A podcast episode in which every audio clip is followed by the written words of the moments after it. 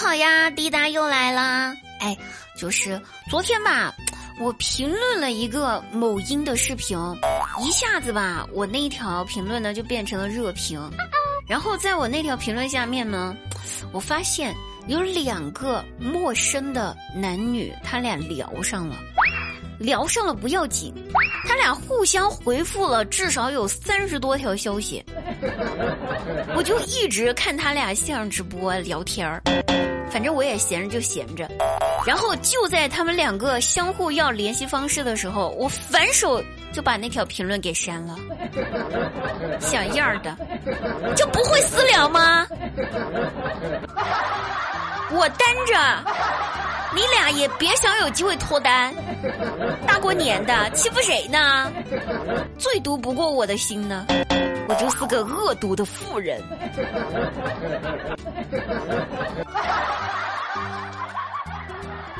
说到脱单这个事儿吧，唉，前几天有人给我发了消息，问我脱单了没？是谁？你自己。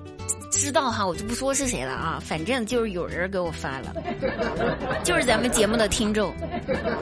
我很认真的再次表示没有，真的没有，大家真的别急，也别替我着急。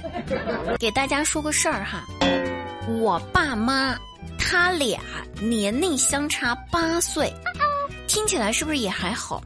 也就八岁，不是很多。但咱们细细想一下啊。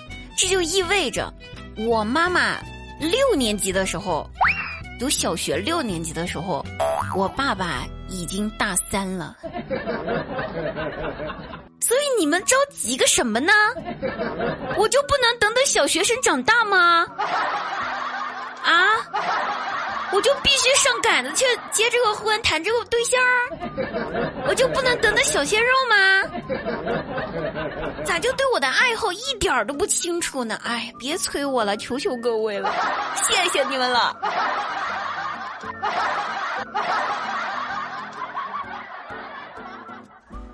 昨天呢，我闺蜜跟我聊天儿，她悄悄的跟我说：“说姐妹啊，我今天。”救了一个人的命，我为自己骄傲，我惊呆了。会救人的还是我闺蜜吗？我闺蜜不都是那种把人往火坑里推的那种类型的吗？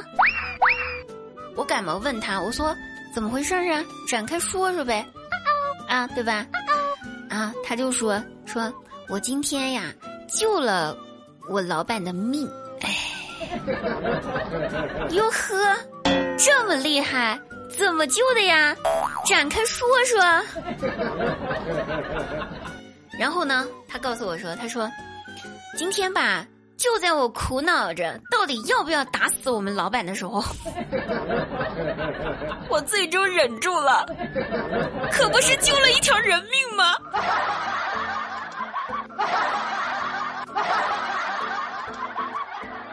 好像有那么一点道理哈。张大鸟呢，昨天晚上做了个梦，他说梦里面吧，神出现在他的面前，郑重其事的问张大鸟说：“这位年轻人，你想不想少奋斗十年呢？”开玩笑，换谁谁不想少奋斗十年？张大鸟很果断的连忙回答道：“想啊，当然呢。”神听了之后点了点头，嗯，好像在想着什么。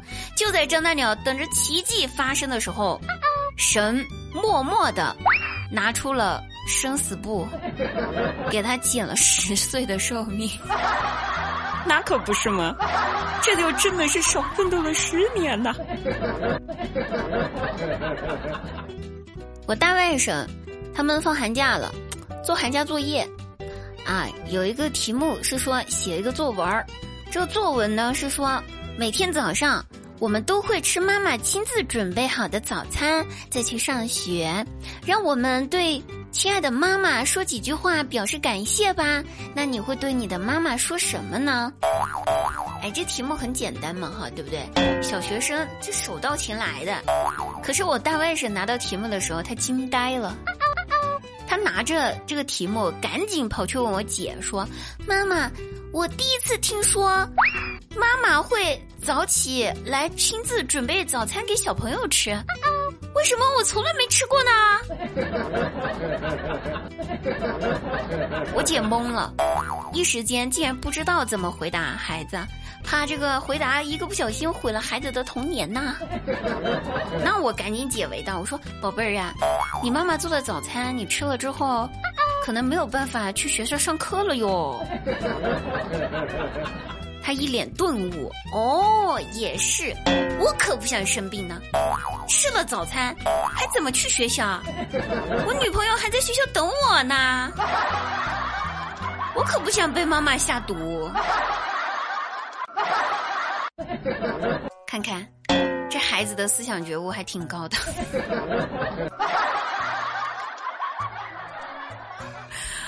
好了，各位朋友，本期节目呢就要到此结束了，感谢各位朋友的收听。那喜欢滴答朋友，记得抖音关注幺二五三零七四九三，滴答的本人微信是滴答的拼音加一零零五五二零，滴答一零零五五二零，滴答一零零五五二零就可以加上我的好友了。那我们下期节目再会，拜拜。